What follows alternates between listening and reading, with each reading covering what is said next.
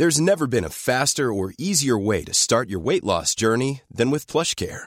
PlushCare accepts most insurance plans and gives you online access to board-certified physicians who can prescribe FDA-approved weight loss medications like Wigovi and Zepbound for those who qualify. Take charge of your health and speak with a board-certified physician about a weight loss plan that's right for you. Get started today at plushcare.com slash weight loss. That's plushcare.com slash weight loss. plushcare.com slash weight loss.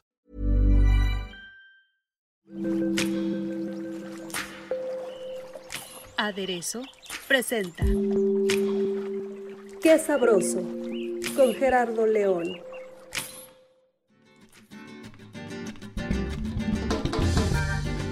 ¿Qué tal? ¿Cómo están? Bienvenidos a Qué Sabroso, este podcast donde van a encontrar la plática más rica y deliciosa que tiene que ver con todo el ámbito de la gastronomía nacional e internacional.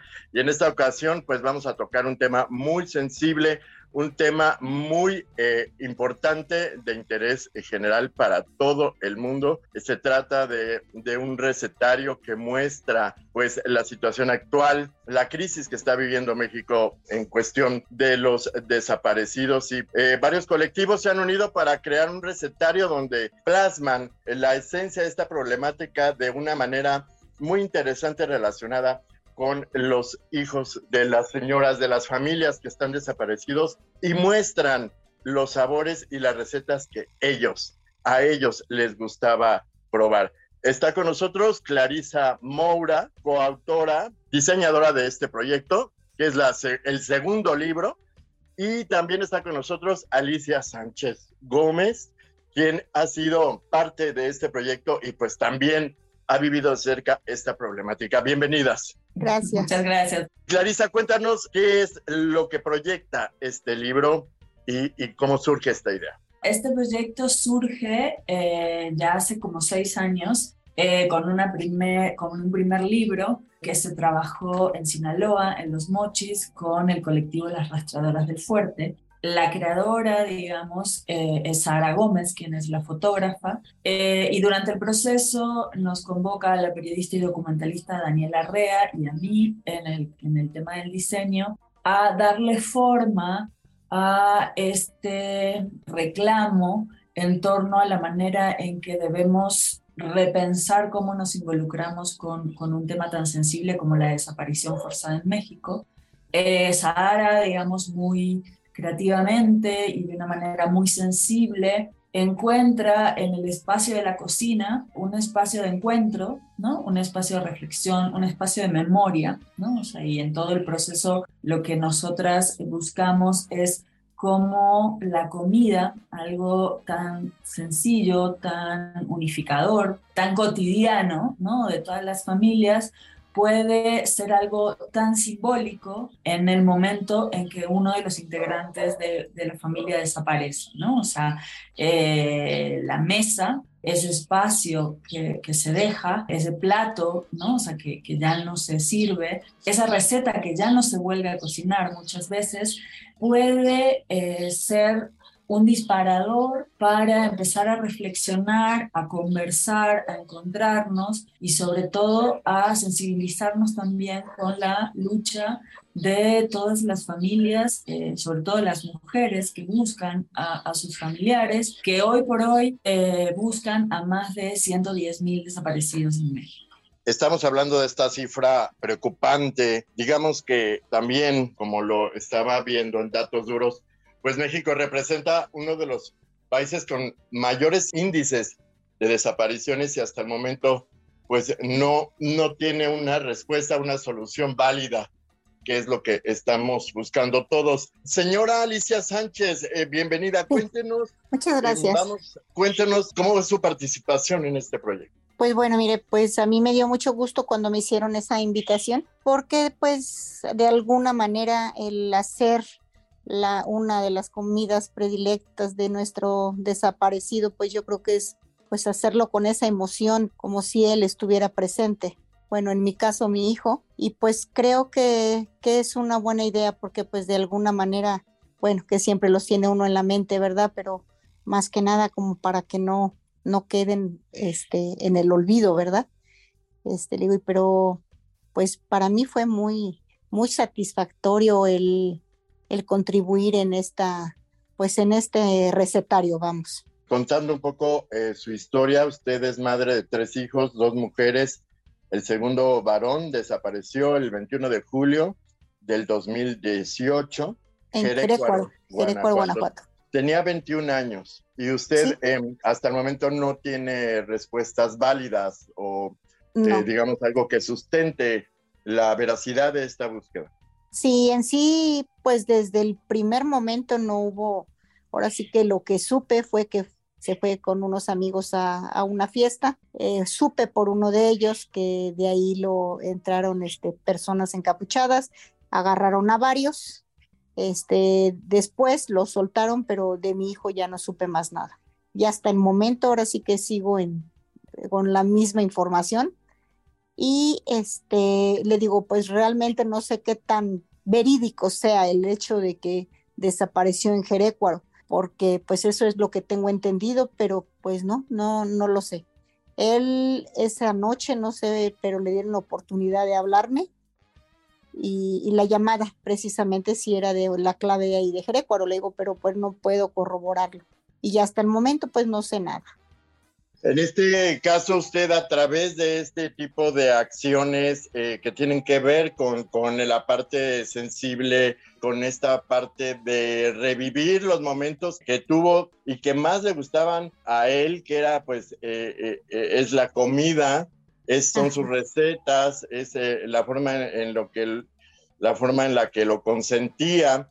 Y a través de esto también busca sensibilizar a los lectores, al público en general para pues eh, crear acciones y motivar a la gente también a apoyar en la búsqueda. ¿Es así? Sí, claro que sí. Ahora sí que es pues apoyarnos mutuamente en la búsqueda de nuestros seres queridos y también de alguna manera que las autoridades pues es como pues seguir pidiendo esa, ese apoyo de las autoridades que no se quede en el olvido. Digo, en, el, en mi caso mi hijo pues ya va a cumplir cinco años el cual no tengo ni idea de, de dónde puede, puede estar, dónde pudieron verlo dejado, pero pues no, no, no, no veo pues ninguna respuesta. Y pues eso es lo que pido ahora sí que, que nos apoye el gobierno para poder seguir con esta búsqueda. ¿Qué tipo de comidas usted le preparaba? ¿Qué son, ¿Cuáles son las recetas que usted plasma en, en este, en este libro? En este libro lo que plasmamos fue eh, las enchiladas rojas, era uno de sus platillos favoritos. Pues sí, ahora sí que las enchiladas típicas, digamos. Esas deliciosas enchiladas norteñas que son rojas con cebollita adentro, con queso, crema. ¿Usted le daba un toque en específico? ¿Usted eh, da la receta en, este libro? Sí, pues son las tradicionales enchiladas con su queso y, cebollita que este para él pues eh, normalmente se preparan con verdura, que él no era mucho de, de verdura, pero, sí era, era su platillo, pues uno de sus platillos favoritos.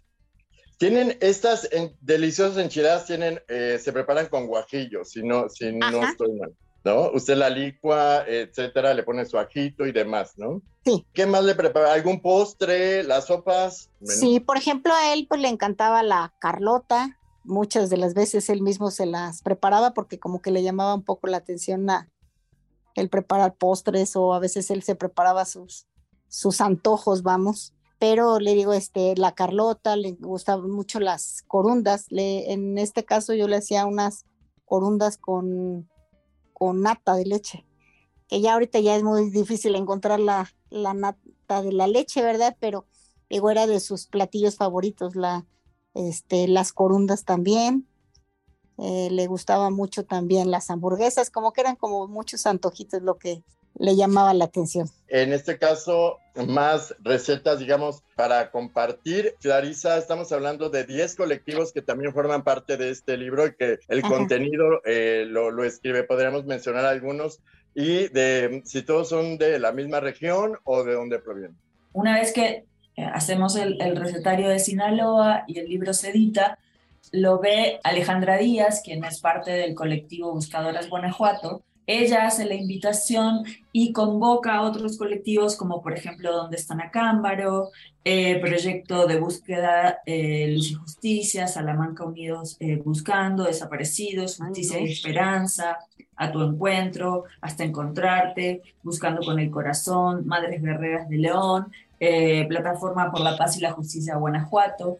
Hacemos un recorrido por distintas ciudades, ellas incluyen León, eh, Irapuato, Salamanca, Silao, Celaya, y luego hubieron personas que vinieron de Acámbara, no pudimos ir, fuimos también a San Luis de la Paz, y el libro también reflexiona eh, un poco en torno a cómo se ha transformado eh, la comida, también a partir de que el campo, que el campo en Guanajuato, ya deja de ser un campo, eh, digamos, de producción de alimentos, sino donde se instala, digamos, la agroindustria, ¿no? Y entonces, como luego en las entrevistas, eh, las recetas se va reflexionando como si antes eh, los nopalitos se iban a buscar al, al monte, ahora se compran, como si antes un caldo se hacía con cebolla y, jitomate, ahora pues es más rápido hacerlo con consomate, como por ejemplo si antes eh, una de las recetas de la señora Elena, que era, eh, eh, no sé, quesadillas de flor de calabaza, ella las iba a buscar, digamos, al cerro con su hijo y ya ahora no hay flor de calabaza y entonces se compra, ¿no? O sea, entonces también hay una reflexión en torno a cómo la alimentación se ha transformado con el paso del tiempo, cómo este campo eh, guanajuatense, que, en otro momento era el granero de México, ahora ya no solo no lo es, sino que además se ha convertido en eh, el lugar donde, donde se buscan a los desaparecidos, ¿no? Un campo donde antes florecía la, eh, la comida, ahora es una fosa, ¿no? También se reflexionó y se habla en el libro en torno a cómo las mujeres, que son mayoritariamente quienes buscan, búsqueda, perdón, han aprendido a cocinar, eh, algunas, digamos, a través, digamos, del legado familiar, pero también como una forma de eh, cuidado, ¿no? Desde una eh, edad muy temprana, ¿no? O sea, como mujeres a los 6, 7 años se tuvieron que enseñar, digamos, así lo mencionan, para ocuparse de sus hermanos, sus mayores. Entonces hay una reflexión en torno a la alimentación, hay una reflexión en torno a la cocina, hay una reflexión en torno a cómo se ha transformado eh, la comida, ¿no? digamos, los hogares mexicanos, en torno a muchas problemáticas, a muchas situaciones y cómo al menos el recetario intenta eh, construir ¿no? Eh, en ese espacio eh, que puede ser, digamos, el corazón del hogar, que es la cocina, cómo se construye la memoria, el recuerdo, y cómo se construyen espacios de paz ¿no? y de calma en un momento donde la violencia pareciera no tener fin. ¿no? Eso es muy interesante, muy doloroso también y pues por supuesto mencionaste un tema muy importante que pues es también reflexionar a través del sabor, a través de la comida. Eh, señora Alicia, usted lo logra, logra pues superar un poco a través de, de la cocina, logra superar, logra encontrar un poco de calma a través de, de, de la cocina, a través de crear platillos, le ayuda, digamos, esta dinámica a superar un poco este, este problema? Sí, claro que sí. En este caso, pues le comentaba cuando se, se prepara ciertos alimentos que, que a él le, le, agradaban, pues es como si él estuviera en presencia. Entonces, de alguna manera siento la tranquilidad, la paz de que él está aquí con nosotros. Y pues cada que se preparan diferentes alimentos, pues siempre es, es lo mismo, es estar recordándolo, tenerlo que, que siempre está en la mente, siempre está en el corazón, pero como que hay eh, momentos específicos, sobre todo en la alimentación, por ejemplo, algo que comentaba este, Clarisa, el hecho de su lugar, su plato, o sea, son pues recuerdos, ¿verdad? Que, que están siempre presentes. Usted eh, sigue sirviéndole eh, de manera simbólica, rindiéndole un homenaje, porque sabemos que usted lo mantiene siempre presente a través de, estas recetas, ¿no es así? Pues en este caso no lo hago, digamos así como que simbólico, ¿verdad? Pero digo siempre el, comentario de que, ay, esto le gustaba a tu hermano, o esto, este, así lo hacía él, o, o sea, está presente de todos modos bueno, me imagino que este reto es presente, pero eh, y va a seguir eh, eh, en su búsqueda. ¿Qué, retos enfrenta actualmente? ¿Hacia dónde va? ¿Qué actividades o qué acciones está tomando, está llevando a cabo para, para esta búsqueda? Pues mire, ahorita aquí más que nada también pues es este dar apoyo, ya que estoy en este colectivo que nos han dado un gran apoyo, ahora sí que moral y de todas formas.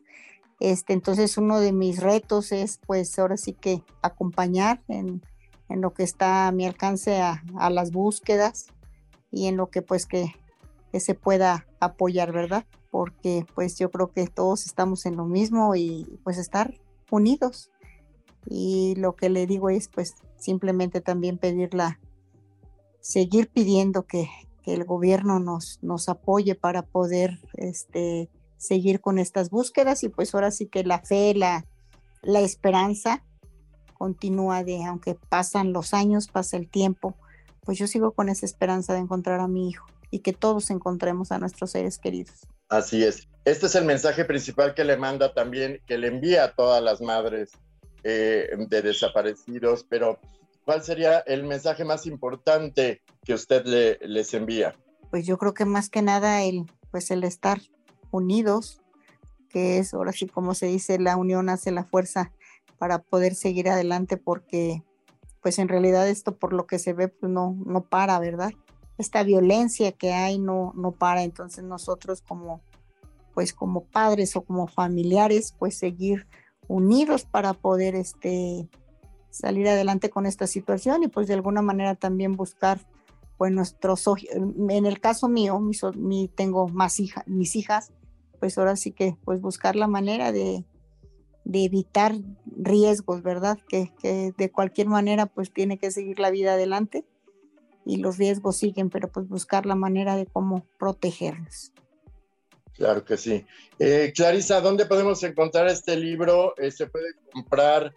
Eh, el libro lo pueden adquirir en nuestra plataforma que es recetarioparaLamemoria.com. Ahí pueden encontrar este libro, el de Guanajuato, y también pueden encontrar el de Sinaloa. Parte de lo recaudado es para apoyar a los colectivos, ya que pues tienen muchísimas necesidades, desde carga de celular, transporte, herramientas, comida y cosas que, que, luego las familias necesitan. Entonces, bueno, el recetario intenta de una manera muy sencilla o muy eh, humilde eh, aportar un, poco a, esta problemática. También eh, mencionar que el libro fue posible gracias al apoyo de muchas instituciones y personas en particular, entre ellas la Ibero de León, y la Ibero está, digamos, distribuyendo el libro también en sus librerías de, digamos, de los distintos planteles y bueno, próximamente eh, esperamos que pueda entrar en algunas cadenas eh, de distribución para que esté en librerías, digamos, comerciales. Pero mientras tanto, en nuestra plataforma o en las librerías de, de la Ibero, eh, ahí pueden encontrar el recetario. Y si no pueden comprarlo, pueden difundirlo, pueden conversar, digamos, del, de, de este tema. Pueden, quienes compren, mucha gente que ha comprado el libro, ha hecho las recetas y ha intentado ¿no? hacer las recetas y nos mandan fotos y eso nos parece sumamente bonito, muy motivador. Creo que es una forma también de eh, sentirnos eh, todos juntos ¿no? en esto eh, y acompañar, digamos, a, las familias, pero sobre todo involucrarnos mucho más activos como sociedad civil que nos corresponde no ser indiferentes a esta problemática. Claro que sí. Señora Alicia, la mejor de las suertes. Estamos con usted. Vamos a, difundir todo el mensaje tan importante, tan relevante que, usted que usted manda a la sociedad. Y eh, Clarisa, muchísimas gracias. Felicidades por este proyecto. Felicidades a todas. Muchísimas gracias por haber estado con nosotros. Muchas gracias, Gerardo. Pues muchas gracias también a ustedes, a las personas que hicieron posible este recetario, que nos tomaron en cuenta en esta problemática para que no quede olvidado, vamos. Muchas gracias y también para ustedes como periodistas, pues también muchas gracias por tomarnos en cuenta. Al contrario, muchas gracias a usted por, por difundir este, este mensaje. Y recuerden, por favor, visitar nuestro sitio, es aderezo.mx y nuestras redes sociales, nuestro Instagram es aderezo-om. Agradecemos mucho su atención, nos escuchamos la próxima.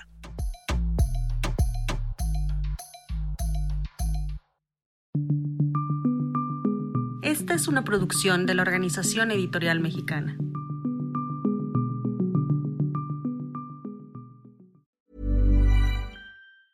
If you thought the only way to get a more defined jawline with natural-looking results was through surgery, think again. Juvederm Volux XC is a non-surgical injectable gel filler that improves moderate to severe loss of jawline definition and can help you achieve natural-looking results with little downtime. Even better, this improved definition lasts up to one year with optimal treatment. No maintenance required. Improve jawline definition for a smooth, sculpted look with Juvederm Volux XC. For important safety information and to find a licensed specialist, visit juvederm.com. That's J U V E D E R M.com. Not for people with severe allergic reactions, allergies to lidocaine, or the proteins used in Juvederm. Common side effects include injection site redness, swelling, pain, tenderness, firmness, lumps, bumps, bruising, discoloration, or itching. There's a risk of unintentional injection into a blood vessel, which can cause vision abnormalities, blindness, stroke, temporary scabs, or scarring. Talk to a licensed specialist to find out if it's right for you.